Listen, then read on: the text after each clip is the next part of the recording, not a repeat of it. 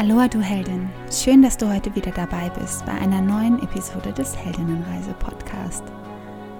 Hast du dich schon mal gefragt, was eigentlich so typisch für die Lügen eines Toxitieres sind?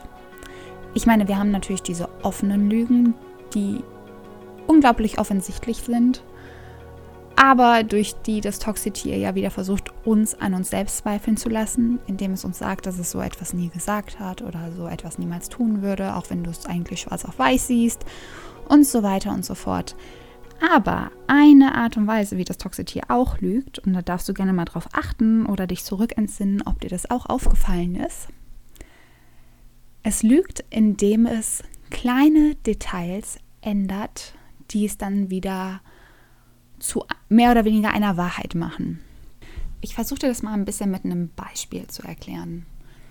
Das Toxitier kommt später nach Hause und wir wissen, dass Toxitiere dazu neigen, sich gerne mal nach neuen Opfern umzuschauen. Alleine schon aus dem Grund, weil sie wissen, dass es natürlich sehr, sehr verletzend ist und ähm, auch ein Vertrauensbruch für uns ist. Aber das Ziel des Toxitiers ist es ja, uns zu entwerten und es kommt eben nach Hause und du bist dir hundertprozentig sicher, dass es sich mit einer anderen Frau getroffen hat.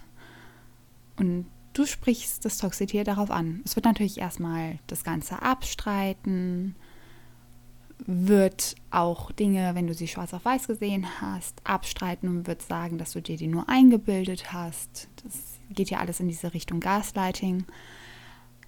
Aber es kann auch sein, und das macht das Toxitier auch gerade gerne, wenn andere Menschen beteiligt sind, vor denen es auch sein Gesicht wahren möchte, dass es dir sagt, zum Beispiel, es hat sich Freitag mit jemandem getroffen und es sagt dir, nö, am Donnerstag bin ich doch direkt nach der Arbeit nach Hause gekommen.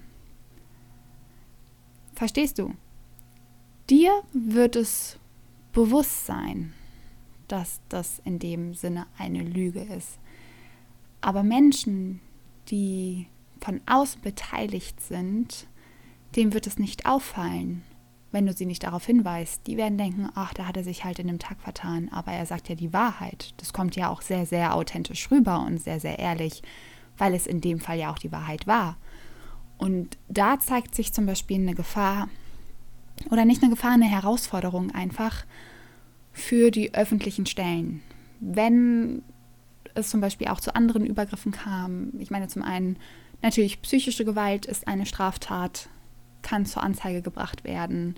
Die Herausforderung ist hier wirklich auch genug Beweise zu haben, dass psychische Gewalt stattgefunden hat, was natürlich schwieriger ist, wenn man keine Wunden zeigen kann oder keine blaue Flecken, aber auch wenn es zu körperlichen Übergriffen kam oder zu Fällen von sexualisierter Gewalt, was ja beim Toxitier so alles im Repertoire drin liegen kann, und du daraufhin auf jeden Fall eine Anzeige erstellen möchtest, dann achte sehr, sehr bewusst darauf, wie das Toxitier oder auch der Anwalt vom Toxitier die Schreiben verfasst. Denn grundsätzlich ist es so, dass das Toxitier, wie gesagt, achte da wirklich mal drauf. Oder falls du schon vor Gericht mit dem Toxitier warst, schau dir die Dinge mal an.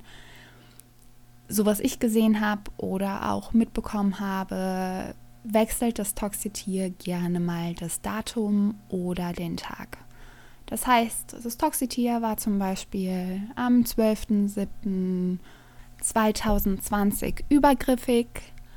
Wegen dem Übergriff erstattest du eine Anzeige und das Toxitier wird zum Beispiel in seiner Stellungnahme dazu schreiben, dass es am 11.07. dir ja gar nichts getan hat.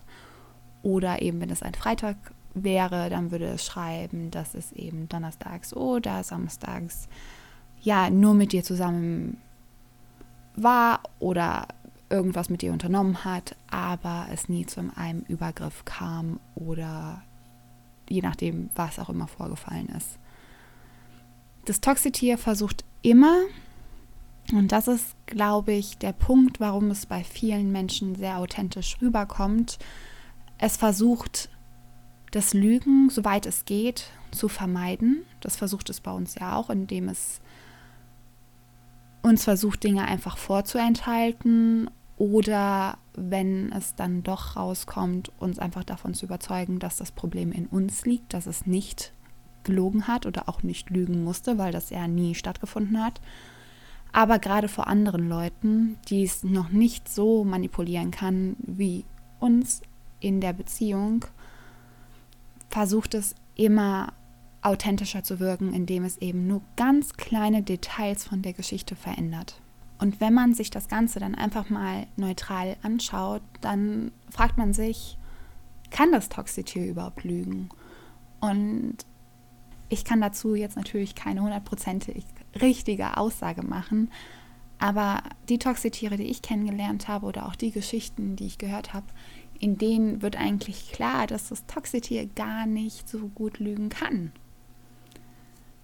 Wir denken das immer, weil Lügen für das Toxitier einfach eine unglaublich wichtige ja, ähm, Tätigkeit ist. Ja, weil das Toxitier benutzt natürlich Lügen, um uns auf verschiedene Art und Weisen zu manipulieren. Aber wie ich das schon in der Episode gesagt hatte, in der es um Familie ging, hat es ja dort nur Aussagen genommen und die um einiges verstärkter dargestellt, sodass es nicht lügen musste oder eben ein bisschen in einen anderen Kontext gepackt, in einen anderen Rahmen, sodass sie angreifend für uns waren und ja uns an der Loyalität unserer Familie hat zweifeln lassen. Und so ist es eigentlich bei allen Lügen. Das Toxitier wird immer vermeiden zu lügen, indem es dir einfach Dinge nicht sagt. Wie gesagt, das war ja so eine Geschichte, die ich mit meinem Toxitier erlebt habe, wo es gesagt hat, ja, solange ich dir doch, also ich habe dich ja nicht angelogen, ich habe dir nur einfach nicht die Wahrheit gesagt, sondern ich habe einfach gar nichts dazu gesagt, also habe ich auch nicht gelogen. Und so funktioniert das Toxitier. Das Toxitier versucht nicht zu lügen. Wenn wir aber zu schlau sind, sage ich jetzt mal, und natürlich dahinter kommen und wissen, okay, da stimmt gerade was nicht und das Toxitier dann mal genauer ansprechen, dann wird es uns versuchen anzulügen. Aber wie gesagt, Toxitiere können nicht gut lügen. Und daher greift es dann auf alle möglichen Manipulationstechniken zurück, um uns davon zu überzeugen, dass wir eben im Unrecht sind. Oder dass wir uns was ausgedacht haben oder was auch immer. Oder es ändert einfach nur einen Tag, eine Minute, eine Stunde, ein Ort. Das können verschiedene Dinge sein, aber das Toxitier wird immer versuchen, die Wahrheit zu sagen, um authentischer zu wirken und von anderen Menschen auch so wahrgenommen zu werden. Unter anderem eben auch vor Gericht oder vor irgendwelchen Beratungsstellen. Denn das Toxitier kommt dann als total authentisch rüber, als ehrlich, als Mensch, der zu seinem Wort steht. Und wir sind dann diejenigen, denen nicht zu glauben ist, denen man nicht vertrauen kann. Weil einfach viele Menschen, und das finde ich ist so ein bisschen die Herausforderung, die sich eigentlich durch psychische Gewalt oder durch Gewalt an sich auch ein bisschen in der, oder ein bisschen viel in der Gesellschaft widerspiegelt, dass die Menschen, bei denen es wichtig wäre, dass sie davon wissen und die einfach Wissen über diese Manipulationstechniken oder auch Verhaltensweisen vom Toxitier haben müssten, dass diese davon nichts wissen und deswegen auf diese kleinen Details nicht achten. Ein Richter wird nicht sagen, ja, Moment mal, Herr Toxitier, Sie sagen, Sie haben dann und dann das nicht gemacht, aber wie war es denn am dem Tag? Wir reden ja über den Tag.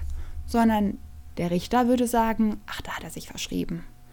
Der Anwalt würde sagen, das war ja bestimmt nur so, in der Eile hat er sich halt um den Tag vertan. Ja, aber schlussendlich ist es genau das, was das Lügen des Toxitieres möglich macht.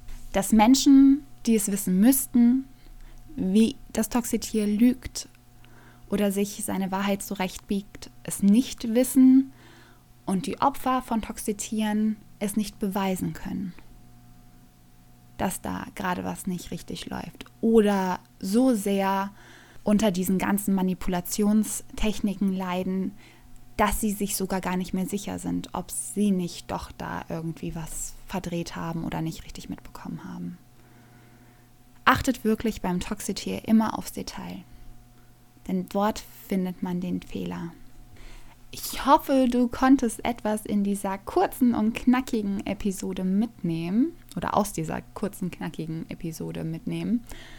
Wenn du Fragen, Anregungen oder auch Wünsche bzw. Themenwünsche hast, kannst du sehr gerne das Kontaktformular auf meiner Seite verwenden. Wenn du eine persönliche Begleitung auf deiner Heldinnenreise benötigst, schau dir dazu gerne mein Coaching-Angebot unter www.heldinnenreise.de an.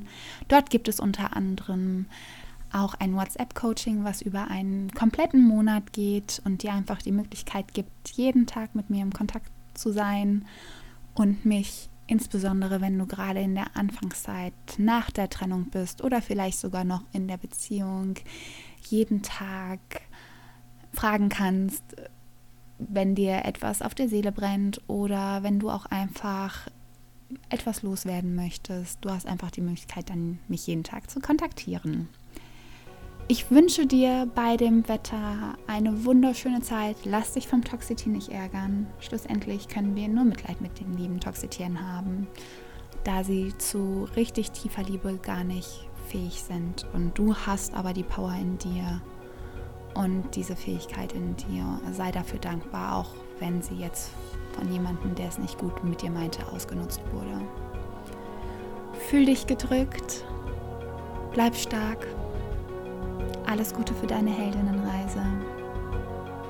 Aloha Mahalo, deine Jennifer.